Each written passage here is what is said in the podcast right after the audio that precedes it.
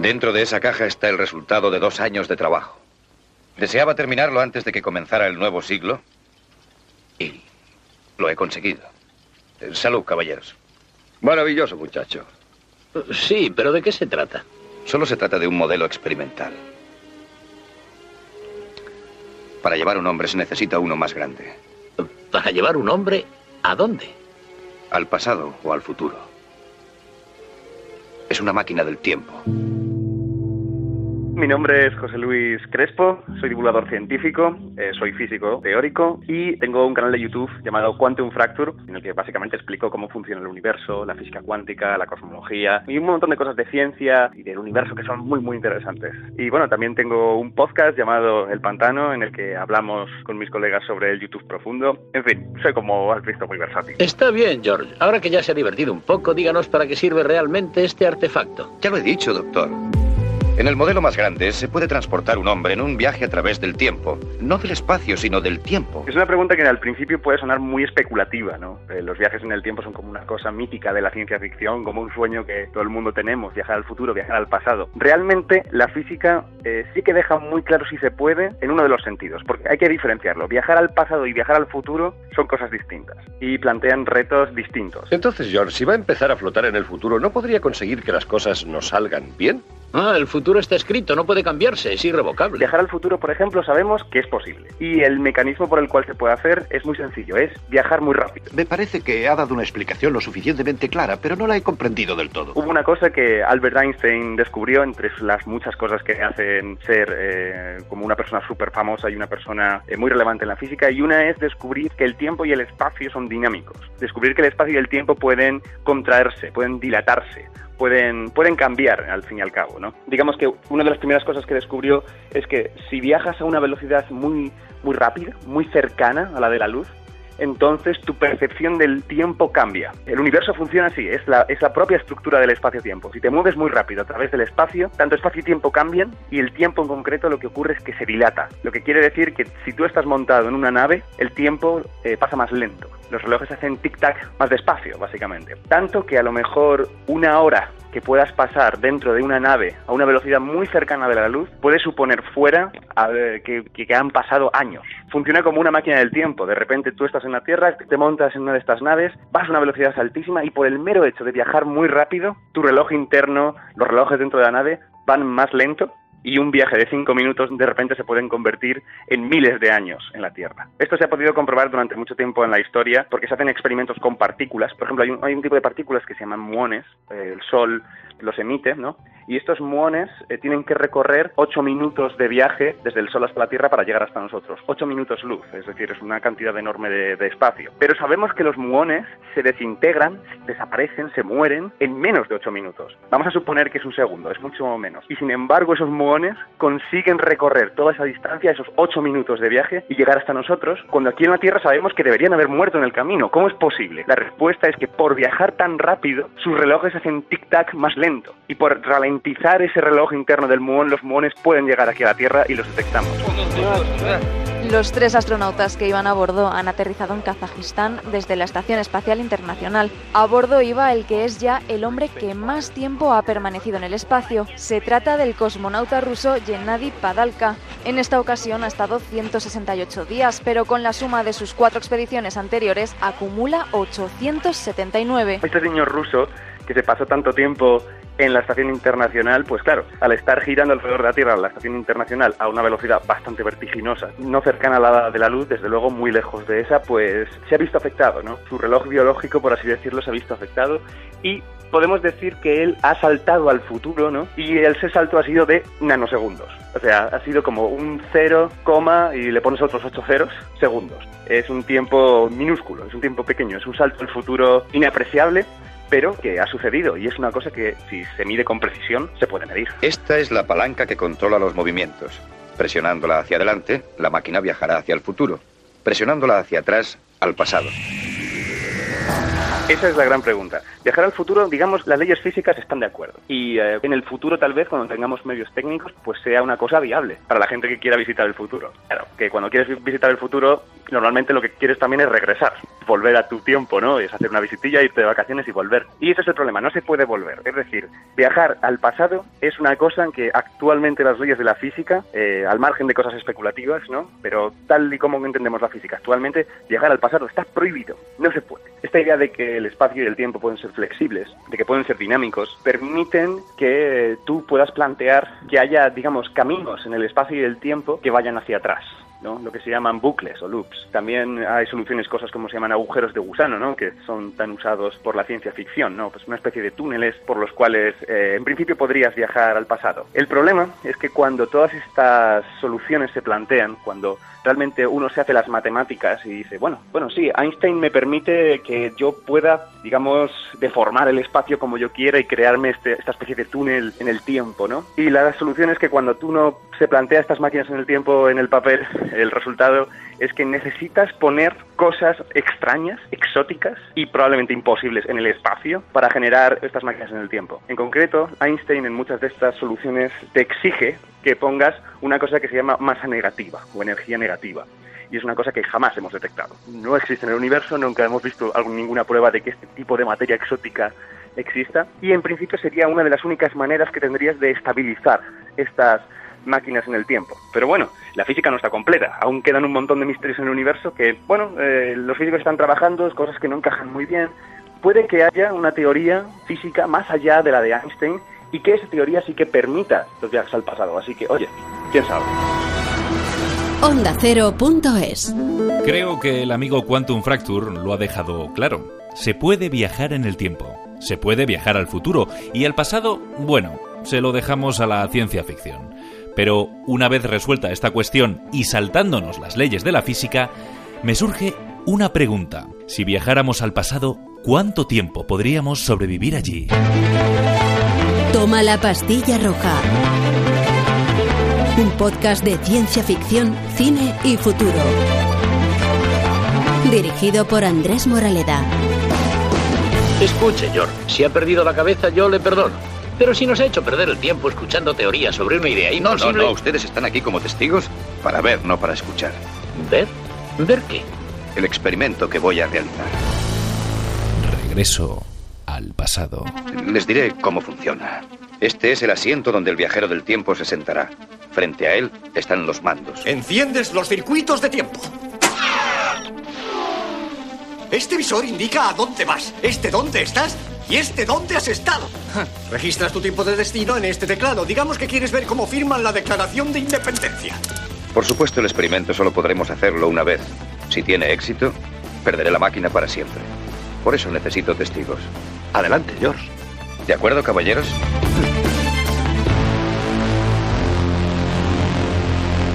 Doctor, deme su mano, por favor.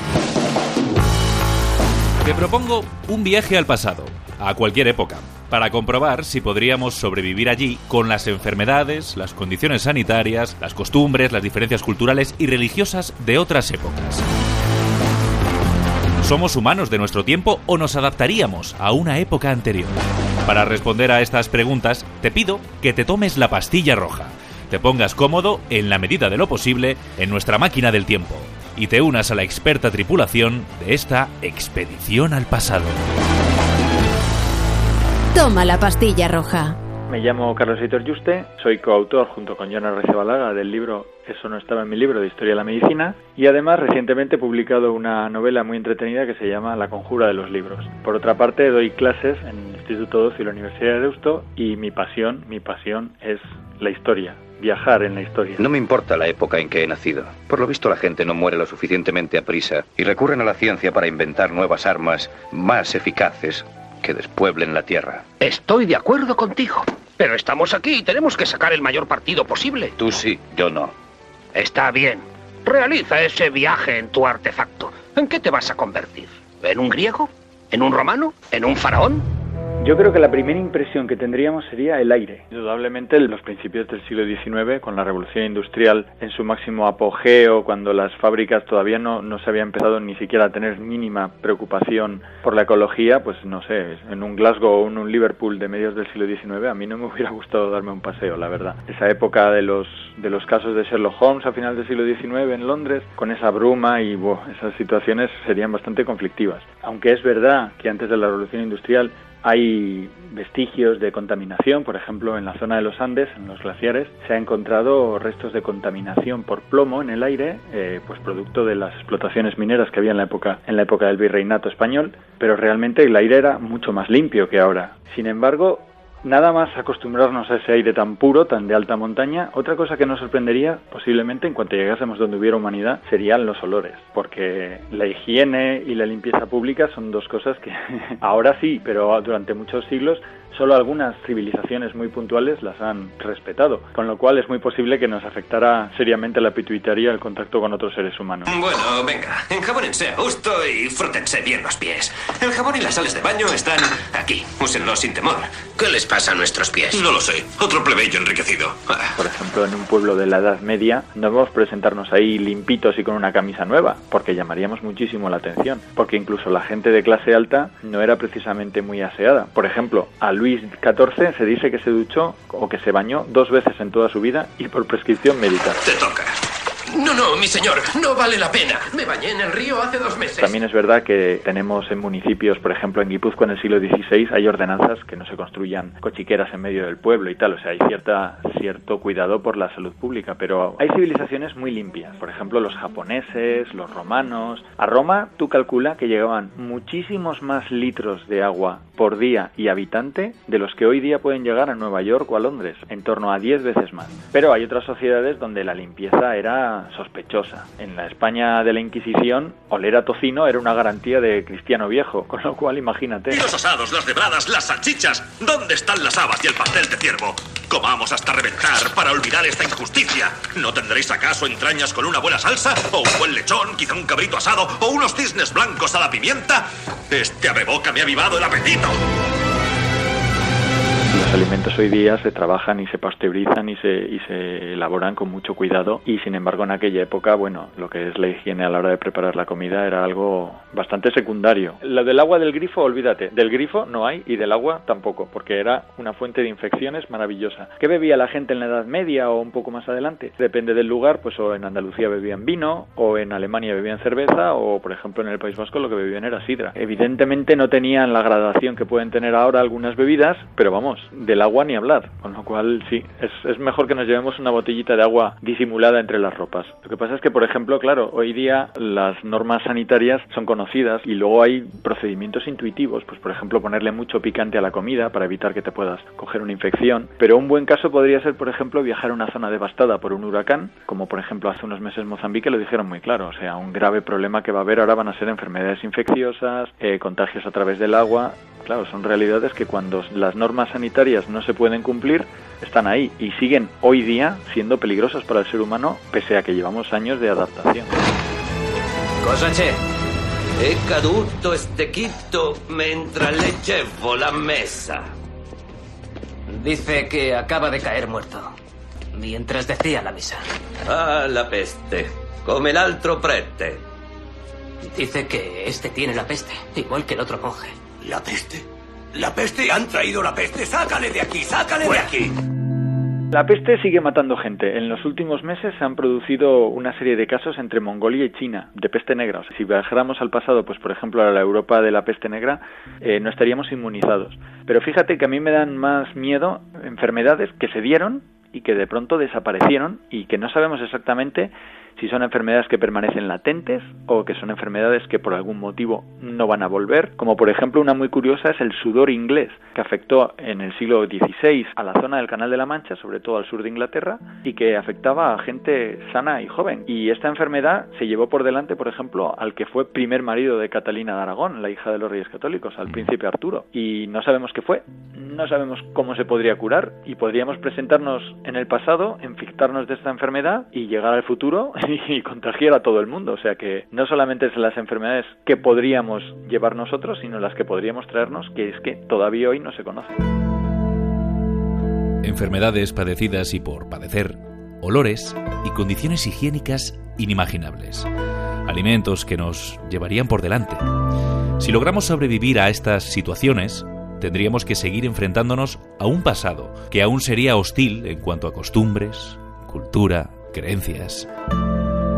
Mira, yo lo veo así. Si llegamos, por ejemplo, en el siglo XVII, 1640, por ejemplo, aparecemos por un pueblo de Alemania y alguien descubre que hemos viajado en el tiempo, nos queman por brujos. Si aparecemos en esa época en España donde efectivamente la brujería no era perseguida, pero la herejía sí. Entonces, si alguien se entera de que nosotros hemos viajado en el tiempo, y eso evidentemente va contra todas las reglas escritas, pues seguramente tendríamos un serio problema por ser herejes. Si vamos en el siglo XIX a Inglaterra y decimos que viajamos en el tiempo, nos meten en un manicomio y no vamos a pasar por muchas mejores condiciones. Que... uf. ¡Mi señor! ¡Un sarraceno!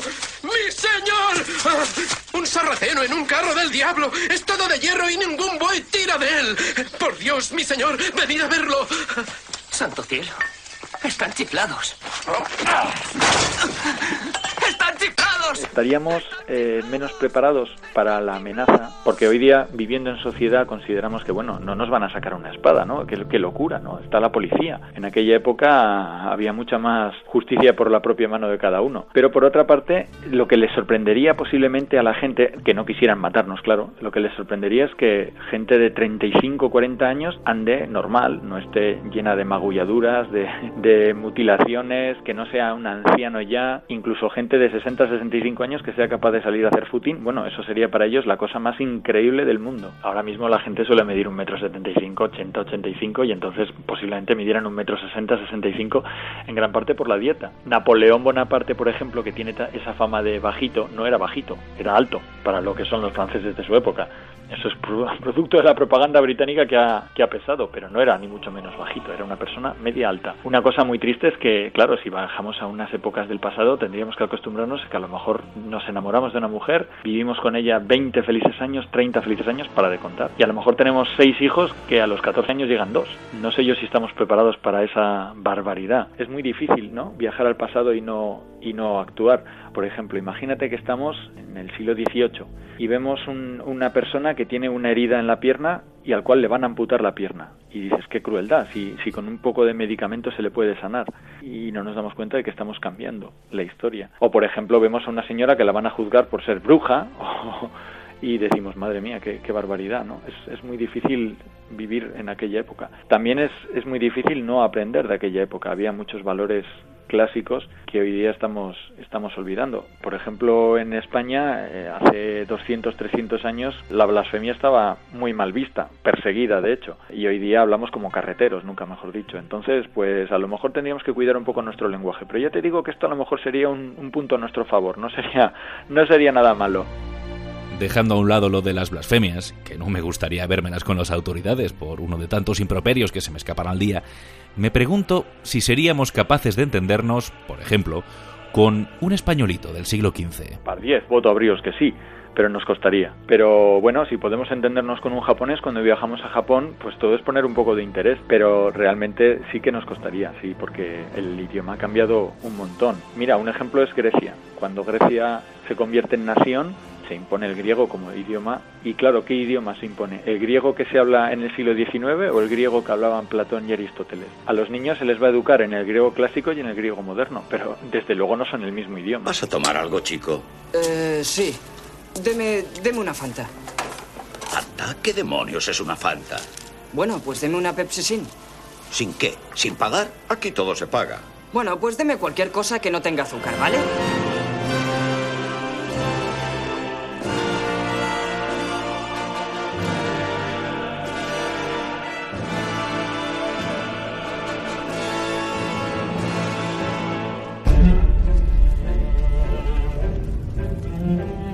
Caso es que todo esto me suena mucho. Seguro que a ti también. Se dice que la historia es cíclica y aunque todavía no hemos viajado al pasado, nuestros antepasados sí que lo hicieron. Hoy en día, con la globalización, Las diferencias entre regiones y continentes no son tan acusadas, pero hubo una época en la que dos mundos coexistieron en la Tierra sin tener noticias el uno del otro. Cada uno había avanzado de manera distinta, a distinta velocidad. Y sin máquina del tiempo, los más desarrollados viajaron sin saberlo al pasado. Enfermedades, costumbres, diferencias culturales y religiosas. Todo lo que hemos contado colisionó en aquel viaje, enfrentando dos realidades paralelas, dos civilizaciones coetáneas, pero de distinta evolución. El primer viaje en el tiempo de la historia ya está escrito en las crónicas. El día 22 de febrero del año 1493, la Pinta y la niña zarparon de regreso a España, dejando atrás a 39 hombres en el fuerte de la Natividad. Habíamos descubierto 20 islas, 15 diferentes etnias y un mundo que, sin nosotros saberlo, pronto se convertiría en un nuevo continente. Indudablemente para mí el caso más más acertado para buscar un, un símil puede ser el de la conquista de América. Cuando los primeros españoles llegan a América se encuentran con un mundo que ha evolucionado paralelamente. No es un viaje en el tiempo, pero desde luego es un viaje casi casi se podría decir a otra dimensión. Es una gente humana como nosotros, pero completamente diferente. Tenemos el estudio del ecólogo Jared Diamond en el que nos cuenta el impacto que tuvo la llegada de los españoles en lo que se refiere a enfermedades. Enfermedades que los españoles llevaron sin saber que podían ocasionar, evidentemente, las mortandades que ocasionaron, pero que realmente así fue. De hecho, cuando, cuando Pizarro llega donde el gran Inca, las enfermedades han llegado antes que los españoles. Y enfermedades que aquí podían ser mínimas, como por ejemplo un sarampión, allí provocaban mortandades. Y enfermedades que aquí provocaban mortandades como la viruela, allí eran devastadoras. Tal vez también podríamos contagiarnos de alguna enfermedad allí.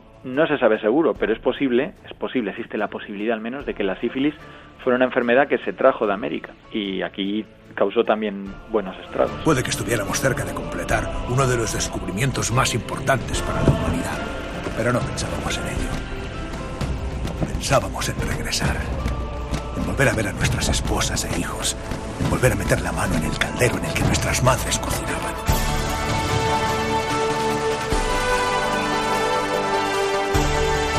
Con el descubrimiento de América, la concepción del mundo cambió, para los europeos y sobre todo para los americanos. Imagínate que en nuestro viaje al pasado decidimos traernos de vuelta al presente a un habitante de otra época.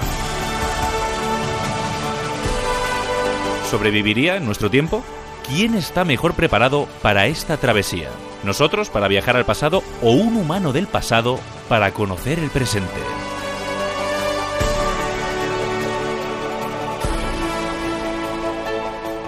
Cuando Copérnico dijo que la Tierra giraba en torno al Sol, se provocó un terremoto, y eso que Copérnico no lo dijo y se enteró todo el mundo, fue un proceso de goteo. Imagínate que ahora aparece un señor de la Edad Media, del siglo XVIII o del siglo XIX, incluso del XX, y le dices que, que la historia gira en torno al hombre, que la figura de Dios, la imagen de Dios ya no es respetada apenas, que se prima mucho la tecnología, en fin, no sé yo cómo reaccionarían, pero es muy posible que fuera un choque, un choque brutal. No sé si estarían preparados ellos o no. Seguramente estarían menos preparados para el impacto psicológico, porque claro, nosotros sí sabemos cómo fue el pasado y ellos no sabían cómo iba a ser el futuro. Pero no hasta cierto punto, porque mucha de la historia que conocemos o que creemos conocer, sencillamente ha sido contada, como se suele decir, por los vencedores, ¿no? Ha sido contada por la gente que ha venido después. Por ejemplo, la Edad Media en sí es un término despectivo que se inventó en el Renacimiento renacimiento, es un término al contrario, laudatorio, estamos renaciendo. ¿Renaciendo de qué? ¿Quién dice que la Edad Media fuera tan negativa? Lo dice la gente del Renacimiento. Entonces, a lo mejor resulta que llegamos a la Edad Media y decimos, vaya, pero sí hay cosas que son interesantísimas. Eh, sí, fallaban las comunicaciones y sí, efectivamente costaba un horror ir de un sitio a otro, pero por ejemplo la cultura que se podía dar dentro de un dentro de un monasterio medieval, eso podía ser algo asombroso, o sea, podíamos estar en una ágora clásica, pero en el siglo XII. Digamos que por lo menos podemos ir con la seguridad de que nuestra capacidad de sorprendernos eh, la vamos a explotar a base de bien. Vamos a llevarnos muchas sorpresas, muchas sorpresas. Seguro, ¿eh? en cualquier época, incluso en las épocas que creemos conocer perfectamente, nos vamos a llevar muchas sorpresas y podemos encontrarnos en épocas en las que había más libertades de las que nosotros creemos y encontrarnos con épocas en las que no era todo tan maravilloso como lo pintaban. Seríamos capaces de sobrevivir porque nos adaptaríamos, porque el ser humano es increíblemente fuerte y se adapta a todo. Sería muy duro, hay que decirlo así. Sería como viajar, hacer un viaje turístico a una zona, yo, yo creo que lo mejor es poner una zona devastada, no una zona diferente, con otra cultura y que nos pueda resultar chocante, porque en muchos aspectos también depende de la época, podríamos encontrarnos en situaciones, pues eso, en zonas realmente caóticas. Pero yo creo que sí, que nos, que nos haríamos, que nos haríamos. Perdone, señor. Tal vez la curiosidad haya muerto aquí, incluso la cortesía, pero he recorrido un largo camino y me gustaría saber algunas cosas. ¿Por qué? Pues porque tendré que regresar a mi época y mis coetáneos me harán preguntas. Fíjate, a mí el tema de enfermedades es lo que más me interesa. Es decir, si aparecieras efectivamente en la Edad Media en plena peste bubónica, más o menos lo aguantarías, ¿no? Está esta idea de que progresivamente con las generaciones hemos desarrollado anticuerpos, etcétera, de las eh, enfermedades anteriores, pero realmente si estuvieras en ese entorno, mm, ¿podrías sobrevivir correctamente o nuestro mundo moderno ya nos ha acostumbrado mucho a estas situaciones A extremas? mí me gustaría saber cómo sería viajar a la Hispania del siglo I, bajo el dominio romano y cómo, y cómo vivía la gente en aquella época y, y cómo fue todo lo- la romanización. A ver, pongamos que conozco a Cervantes y le digo que me flipa el Quijote. Y además le pido un autógrafo. Se volvería loco. Imaginémonos que somos unos viajeros en el tiempo y de repente conocemos a la chica de nuestros sueños en el siglo XV y nos casamos con ella y tenemos un hijo y ese niño, ¿cómo sería? ¿Sería un niño del siglo XV? ¿Sería un niño del siglo XXI? Si le dejas una tablet sabe cómo manejarla intuitivamente como los niños de hoy día que son capaces de, de desactivarte un ordenador con un dedo y activártelo con otro. Como de momento solo habéis hablado de hombres, a mí me gustaría saber si para nosotras un viaje en el tiempo sería más complicado.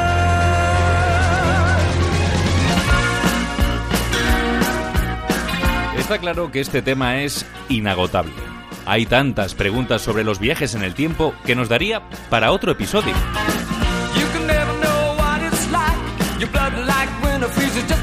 ¿Qué diablos? Y que me perdonen en el pasado por la blasfemia. Vamos a intentar responder a las preguntas que nos habéis enviado desde el futuro en el próximo episodio de Toma la pastilla roja.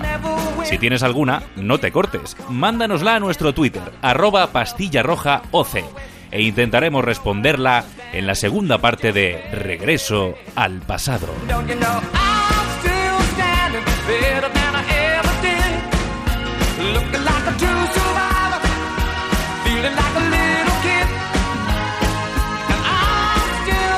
Como dice Elton John, seguimos aguantando, seguimos viajando por el tiempo como verdaderos supervivientes, sintiéndonos como un niño, manteniendo intacta la curiosidad.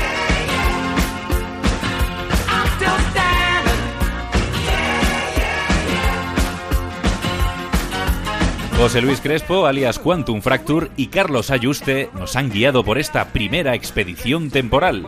Vamos a reponer fuerzas y provisiones para poder volver a viajar en el tiempo. No deseo tentar las leyes de la providencia. Y creo que tú tampoco debes hacerlo. No son cosas para que un hombre juegue con ellas. Ahora te estás comportando como Hillier y Kemp. Si esa máquina es capaz de hacer lo que dices que hace, destrúyela. Destrúyela antes de que ella te destruya a ti. Espero que el viaje te haya gustado y si es así, solo me queda decirte una cosa. Te espero en la segunda parte de este episodio de Toma la pastilla roja. Hasta entonces, mantente en el presente. Viajar al pasado es una cosa en que actualmente las leyes de la física, viajar al pasado está prohibido, no se puede. Pero bueno, la física no está completa, aún quedan un montón de misterios en el universo que puede que haya una teoría y que esa teoría sí que permita los viajes al pasado. Estaríamos eh, menos preparados para la amenaza. Es muy difícil, ¿no? Viajar al pasado y no y no actuar. Digamos que por lo menos podemos ir con la seguridad de que nuestra capacidad de sorprendernos eh, la vamos a explotar a base de bien. Seríamos capaces de sobrevivir porque nos adaptaríamos. Sería muy duro, pero yo creo que sí, que nos que nos haríamos, que nos haríamos. Toma la pastilla roja. Dirigido por Andrés Moraleda. Onda Cero.es. Esta es una fecha memorable en la historia de la ciencia. No lo entiendo. ¿Qué ocurrió? Ese fue el día que inventé el viaje en el tiempo. Lo recuerdo como si fuese ahora. Yo estaba de pie sobre el váter colgando un reloj. Me caí y me golpeé la cabeza con el lavabo. Cuando me recobré tuve una revelación. Una visión, una imagen en mi mente, una imagen de esto. Esto es lo que hace que los viajes en el tiempo sean posibles. El condensador de flujo. ¿Condensador de flujo? He invertido casi 30 años y la fortuna de mi familia para realizar la visión de ese día. Mío, tanto tiempo ha pasado.